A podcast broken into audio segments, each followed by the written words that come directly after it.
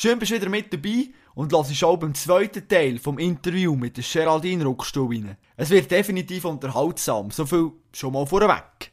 Die Siebenkämpferin verratet uns, wie sie die Nichtberücksichtigung für die Olympischen Spiele verdaut hat, was eine dreieinhalbwöchige Social Media Pause mit ihr gemacht hat, was eine schnelle Bahn auszeichnet, und so viel sie euch schon verraten, es ist nicht der Rückenwind, und wenn du willst wissen, welche Fähigkeiten man im Siebenkampf brauchen kann, die einem beim Kuchenbacken sollen hilfreich sein dann hock dich doch zu uns an Tisch.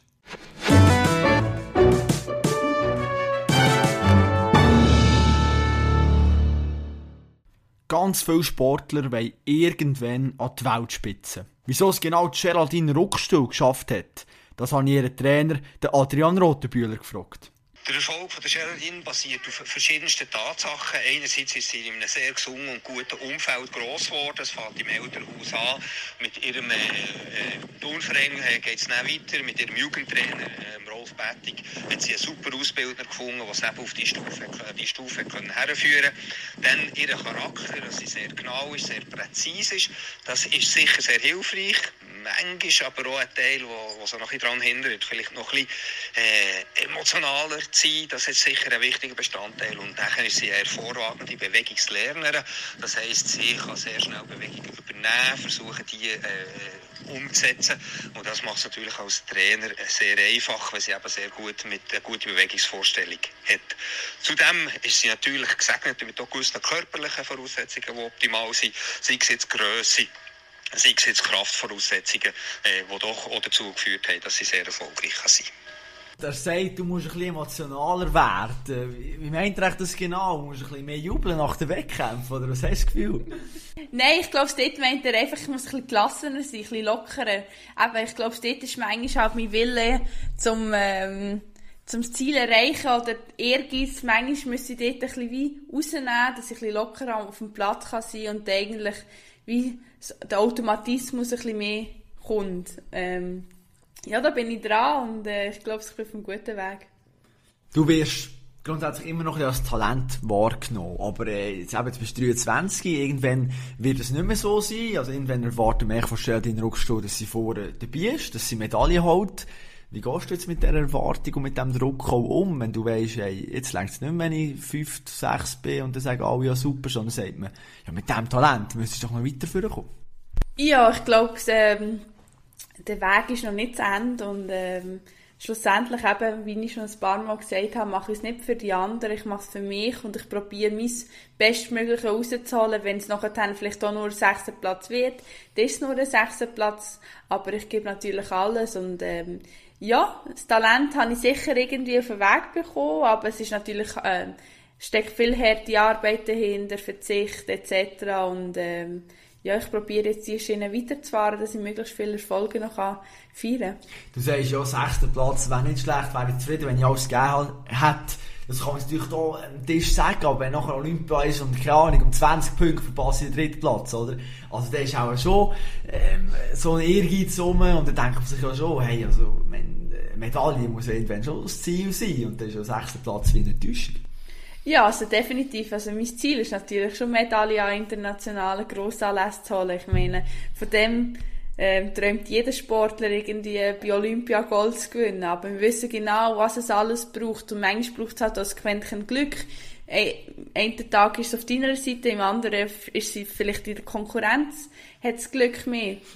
Und das kann man nicht beeinflussen. Grundsätzlich kann man schlussendlich wirklich nur seine eigene Leistung beeinflussen. Und da gebe ich jeden Tag all in, wirklich alles, dass ich nachher auf dem Wettkampfplatz stehen und kann sagen, ich habe alles dafür gemacht. Konkurrenz kann ich nicht beeinflussen, ich kann nur meine eigene Leistung beeinflussen. Und schlussendlich ergibt das dann nachher eine Platzierung. Du hast Olympia angesprochen, während die Olympischen Spiele gelaufen bist du eigentlich in der Ferien gewesen, bist du ein bisschen weg gewesen. Du hast dich eigentlich qualifiziert, also du hast eigentlich vom Olympischen Komitee hast du dürfen nach Tokio gehen und dann Swiss Olympic aber gesagt, nein, Geraldine Rockschuh nehmen wir nicht mit. Jetzt da muss es klärendes Gespräch geben, warum, wieso, weshalb? Ja, also es ist so gesehen, eben, ähm, ich hätte mich eigentlich qualifiziert, aber bin noch nicht selektioniert worden und ich habe natürlich ein klärendes Gespräch nachher noch gesucht vor der Ferien und das habe ich gehabt und dann bin ich nachher dann eben während der Olympischen Spiele ein bisschen in die Ferien gegangen, zum Abschalten, um das auch zu verarbeiten. Warum haben Sie nicht mitgenommen? es ist halt aktuell momentan Formzustand gesehen, wo nicht eigentlich ähm, ihre Erwartungen erfüllt hat. Das ist natürlich ärgerlich gewesen, dass ich mich genau in der Olympiasaison leider verletzt habe am Fuß und durch das nicht meine Leistungen können abrufen, weil ich halt nonstop dieser Limite haben müssen hinterher ja säckeln, weil ich kann nie können Pause machen, kann nicht den Fuß können auskurieren und durch das ist dann leider die Leistung auch nicht ganz vorhanden gewesen, aber schlussendlich wäre es schön gewesen, wenn ich eigentlich wie selber ähm, die Entscheidung hätte dürfen treffen, ob ich gehe oder nicht, weil ich wäre so offen und ehrlich gewesen und hätte schlussendlich gesagt, wenn ich mich nicht fit fühle, dann würde ich auch absagen. Senkrechtstarterin Sheldon Ruchstuhl hat eigentlich jetzt das erste Mal ein Jahr hinter sich, wo nicht optimal verlaufen ist, mit vielen Verletzungen und so weiter. Ich nehme an, du hast drei Wochen Ferien gemacht, hast dir Gedanken gemacht. Was für Schlüsse ziehst du jetzt aus dieser Saison? Ja, aus dieser Saison kann ich wirklich viel lernen. Es, hat mir, ja, es ist mir viel klar geworden. Ich werde jetzt auch einiges ändern.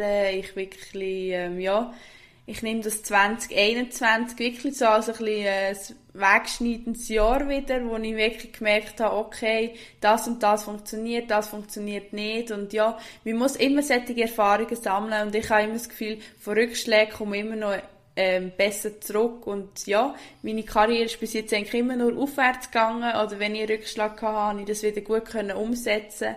Und da glaube ich jetzt ganz fest an mich, dass ich jetzt wieder ähm, ja, das Richtige wird finden, dass ich dort wieder am Erfolg kann anknüpfen kann. Alle Leichtathletik-Fans fragen sich natürlich, wie geht es auch deinem Fuß? Also, Fuß der Nation, möchte ich nicht sagen, aber eine starke Leichtathletik-Szene hat sich Sorgen gemacht, oh, es ist da, es läuft, kommt sie wieder zurück. Äh, wie ist der Stand? Bist du eigentlich wieder fit? Kannst du wieder, kannst du wieder ein bisschen rumsäckeln und rumgucken?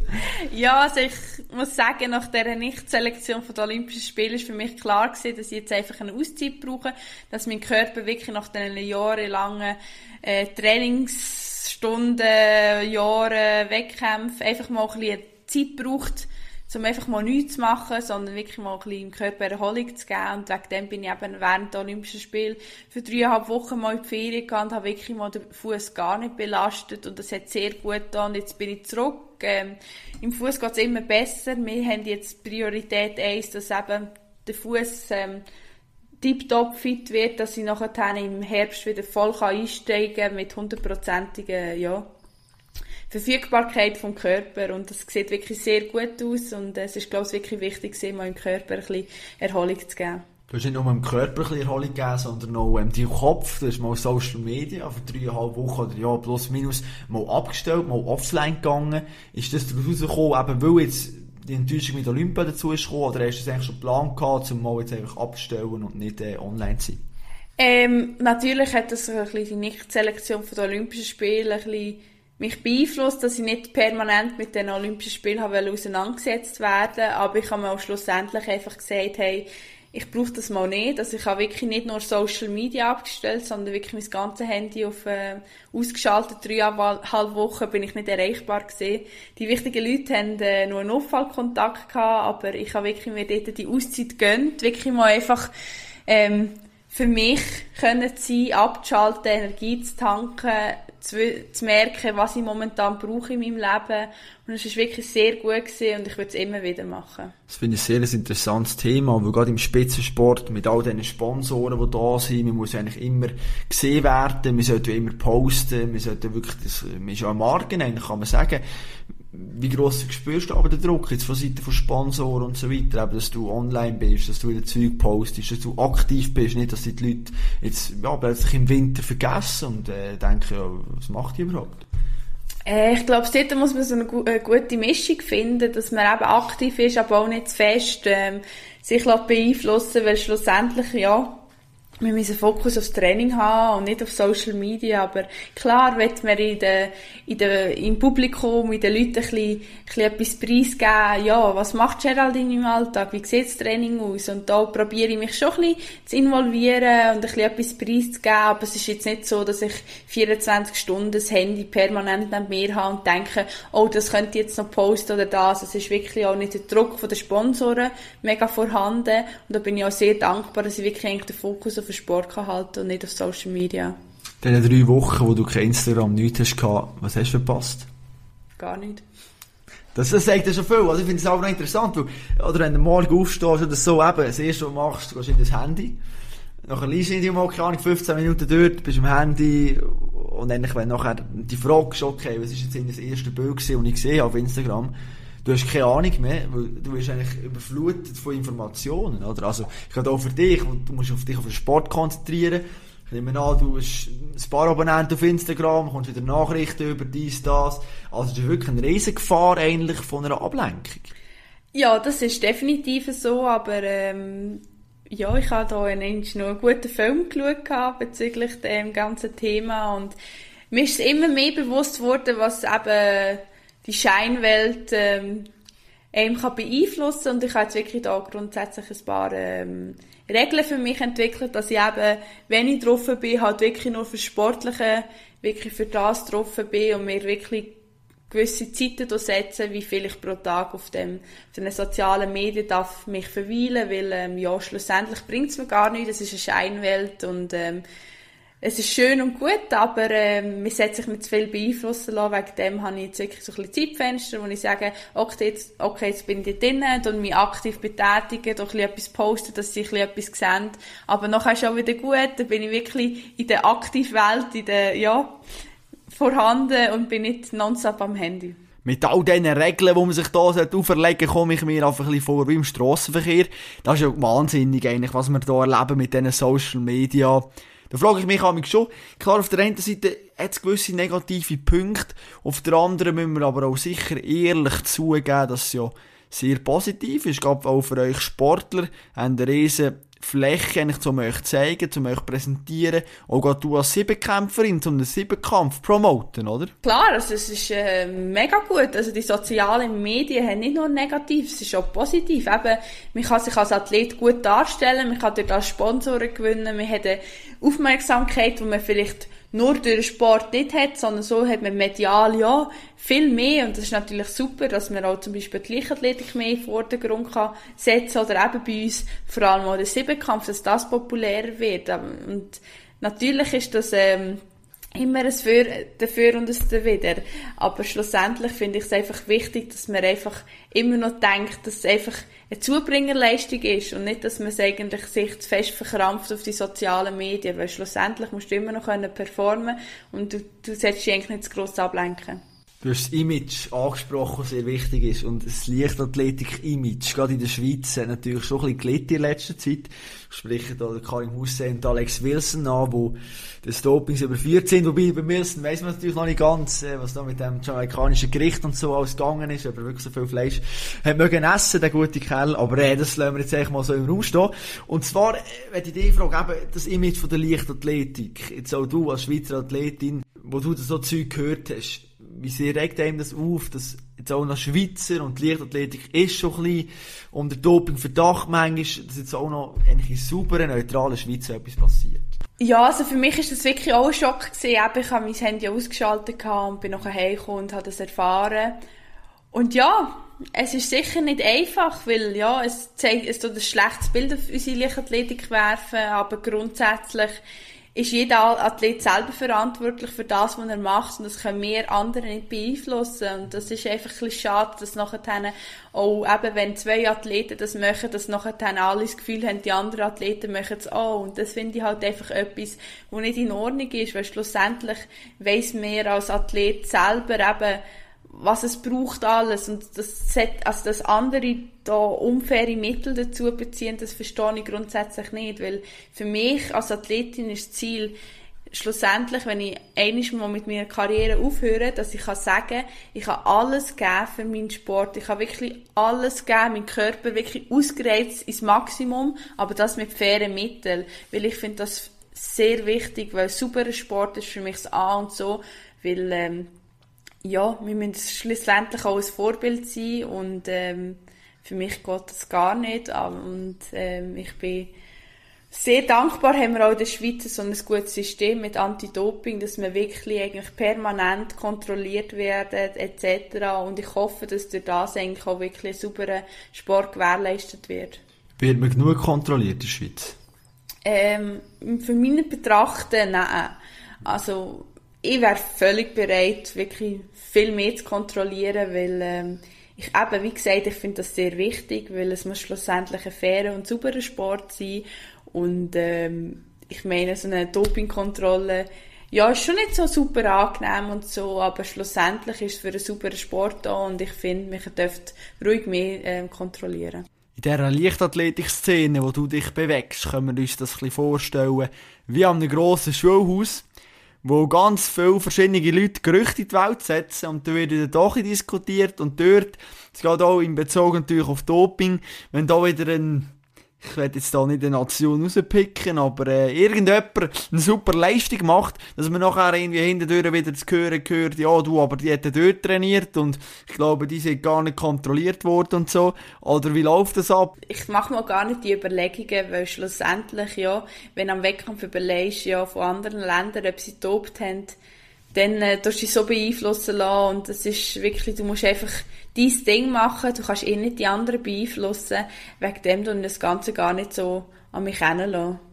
Du machst sieben verschiedene Disziplinen, brauchst für jede Disziplin einen neuen Schuh. Lass uns mal kurz über das Schuhwerk reden. Das ist ja wahnsinnig, was da sich in deinem Kleiderschrank muss angesammelt haben.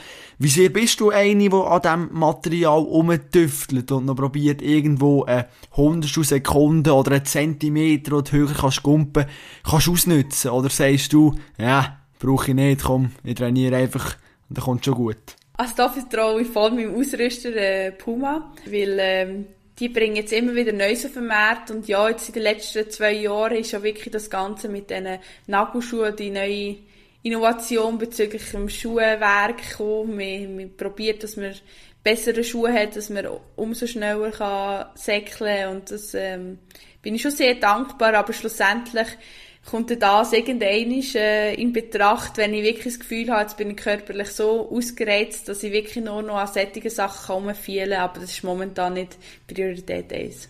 Der neue Laufschuh, der auf dem Merit ist, jetzt plötzlich, das muss ja eine Riesengranate sein, wo die Läufer und Läuferinnen jetzt an den Füßen haben. Da purzelt ja nur schon der Rekord, einer nach dem anderen. Hast du auch schon mal Erfahrungen machen mit dem? Und ist der wirklich derart überzeugend und macht dich so viel schneller?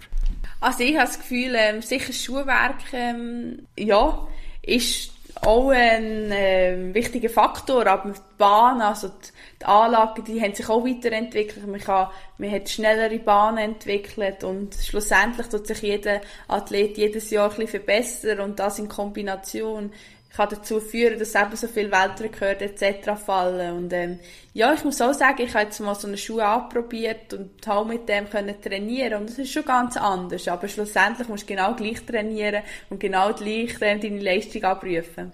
Du redest von der schnellen Bahn. Das ist ja für uns Zuschauer immer schwierig. Dann kommen sie zum Interview und sagen, ja, die Bahn ist heute wieder unglaublich schnell gewesen. Und wir denken uns einfach, ja, eigentlich ist doch jede Bahn, also ob jetzt du irgendwo in Lausanne rennst oder, keine Ahnung, in Genf oder in London oder wo immer.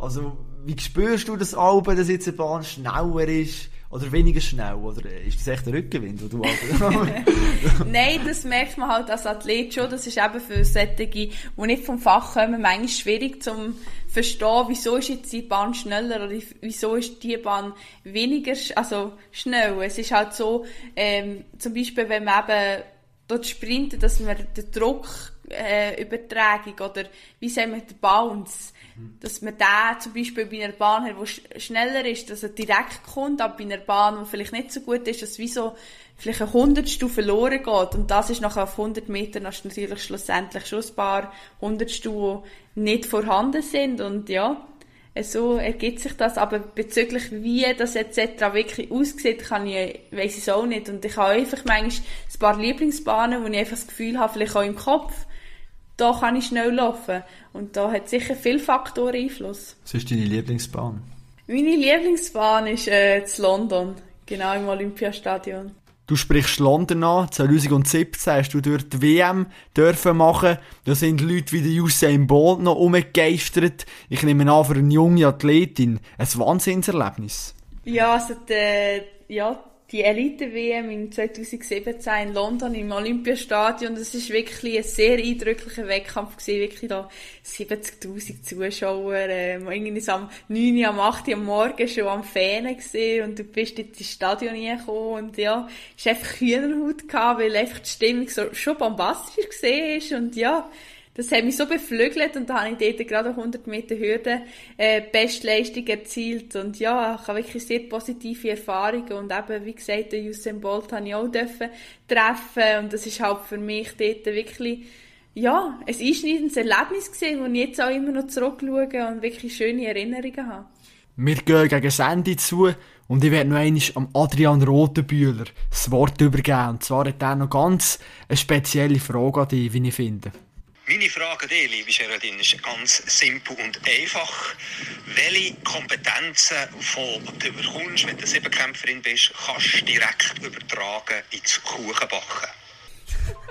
Also das ist jetzt wirklich helfen. Also eine Kompetenz, die man im Siebenkampf kann lernen kann, fürs Kuchenbacken. Also ich bin überfordert, muss ich ganz ehrlich sagen. ja, es hat ein bisschen den Grund, dass ich... Ähm während der Corona-Krise eigentlich recht das Backen für mich entdeckt habe. Also ich habe immer schon gerne gebackt, gekocht, aber dort habe ich auch wirklich viel mehr Zeit gehabt und ja, da habe ich auch wirklich Kuchen an Kuchen, Torte an Torte gemacht und eben Adrian hat das manchmal kommentiert. Er hat immer gesagt, ja hoffentlich ist sie dann nicht alles allein. Dann natürlich gesagt, ja, ich sie nur backen etc. Durch das ist das eigentlich entstanden und ja, ich glaube, die äh, ja, das zielorientierte Denken, die, die Planung, die Struktur, die man im Siebenkampf hat, ist natürlich sicher förderlich für eine Kuchen oder Torte zu backen, weil man genau weiß, was es braucht. Wie, wie ist der Zeitplan? Kann man aufstellen? Und das ist sicher eine Kompetenz, die ich sehr gut beim Backen kann verwenden Also, liebe Zuhörer und Zuhörerinnen, wenn ihr gut wollt, Kuchen backen geht in Siebenkampf, meldet euch an und dann kommt es auf jeden Fall genial. Jetzt würde mir noch etwas wundern, Geraldine, und zwar frage ich dich, wer würdest du sehr gern einmal in meinem Sportpodcast sehen? Oder auch hören, je nachdem.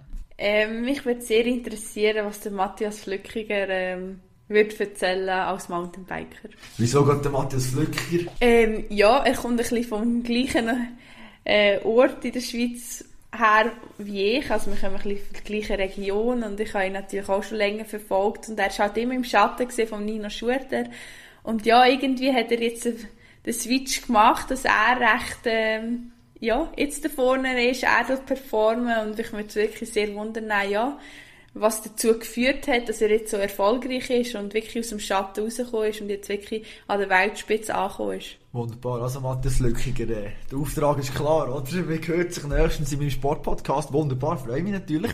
Kommen wir doch noch zu meiner Rubrik in meinem Podcast. Und zwar frage ich die Leute immer sehr gern, dass sie mir doch von ihrem Sportmoment erzählen sollen, was sie unglaublich mitgenommen hat, was sie emotional berührt hat, sei das live vor Ort oder vor dem Fernsehen gesehen. Geraldine Ruckstuhl, was ist dein Sportmoment, wo du dich sehr genau kannst daran erinnern und du richtig gejubelt hast? Das ist definitiv vom Roger Federer gesehen, wo er ähm, nach seiner schweren Verletzung zurückgekommen ist im Australian Open und das Ding ja gewonnen hat schlussendlich. Das ist wirklich emotional gewesen für mich als Athletin, weil man genau weiß, durch was er alles hat müssen durch, wie viel harte Arbeit das ja in dem Erfolg drin steckt und das ist halt wirklich so es zeigt einfach, dass alles möglich ist, auch wenn man immer fest an sich glaubt, eben, er ist in einem Alter, wo es nicht mehr so einfach ist und er hat eigentlich allen wieder bewiesen, mit, ja, hartnäckiger Arbeit, mit Willen, mit Durchhaltewillen, Ehrgeiz, was alles möglich ist und das hat mich einfach mega, ja, beeindruckt und dort habe ich sicher eine Scheibe abgeschnitten, weil ähm, er ist natürlich klar ein grosses Vorbild, aber auch dort hat er einfach mal wieder bewiesen, dass er nicht einfach so der Roger Federer ist. Mit anderen Worten, das wäre auch mal jemand für in meinem Podcast, oder? Ja, können definitiv. Können wir uns also, darauf einigen? sehr, ja.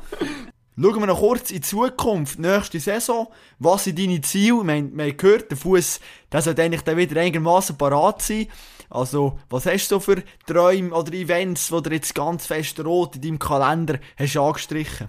Ja, also definitiv. Nächstes Jahr ist mein grosses Ziel äh, die EM äh, zu München und ähm, wenn es auch möglich ist, natürlich die WM in Eugene, in Amerika. Das sind wirklich die zwei Saison-Highlights, die ich so anpeile. Aber klar, momentan ist äh, Priorität 1, dass mein Körper gesund wird, dass ich wirklich Vollgas wieder kann anfangen kann und dass ich ja wieder auf die Altstärke zurückkomme. Du gehst auf Medaillenjagd dort? Ähm, das kann ich jetzt nicht so sagen Priorität 1 ist einfach, meine Leistungen abzurufen. Was schlussendlich ergibt, das kann man äh, nicht beeinflussen. Aber natürlich gehe ich Vollgas und hoffe natürlich, das Bestmögliche zu erreichen. Das wär's also gesehen mit dem zweiten Teil vom Interview mit der Geraldine Ruckstuhl. Schön, hast du reingelassen und hast du ein etwas dürfen lernen, hoffentlich über die Geraldine Ruckstuhl, über die Siebenkämpferin, die Schweizer Rekordhalterin. Ich bin sicher, dass wir sie in ein paar Jahren wieder einmal in diesem Podcast werden begrüßen und nachher können wir zurückschauen, was wir jetzt hier ein bisschen diskutiert haben zusammen und was schlussendlich aus ihrer Karriere geworden ist. Zudem möchte ich sicher noch eins festhalten, müssen schon sehen, es ist Morgen um 8 haben wir das aufgenommen. Wir sind beide noch ein bisschen verschlafen gesehen, wobei das natürlich komplett übertrieben ist. Wir sind schon parat gesehen, aber man hat schon gemerkt, dass natürlich morgen früh es hat ein Zeitchen gebraucht, bis wir beide warm gelaufen sind, aber nachher ist es unglaublich tolles Gespräch entstanden. Ich glaube, wir haben einen guten Mix gefunden zwischen ein witzig sein, ein bisschen lustig, aber auch seriöse Themen anzusprechen, wie das Social Media Zeug, wo, wo glaube ich sehr, sehr wichtig ist. Cool auch, dass ihr Trainer sich noch eingeschaltet hat, Adrian Rotenbühler, natürlich fantastisch, wenn wir solche Leute auch in den Podcast integrieren und ich glaube, das gibt noch eine gute Abwechslung drin. Schreiben mir doch, wie ihr das gefunden habt. Könnt das machen auf Instagram, Kopfstark, mein Name, Facebook oder auf meiner Webseite www.kopfstark stark.ch.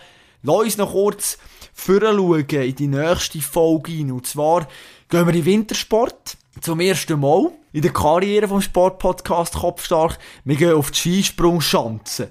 Und zwar haben wir jemanden Gast, der schon Weltmeister ist worden, der aber immer ein bisschen im Schatten von so einem Doppel-Doppel-Olympiasieger gestanden ist. Ich bin gespannt, ob ihr es herausfindet. Wenn ihr den Namen wisst, schreibt mir doch den. Ich wünsche euch noch ganz eine gute Zeit, macht's gut und bleibt sportlich.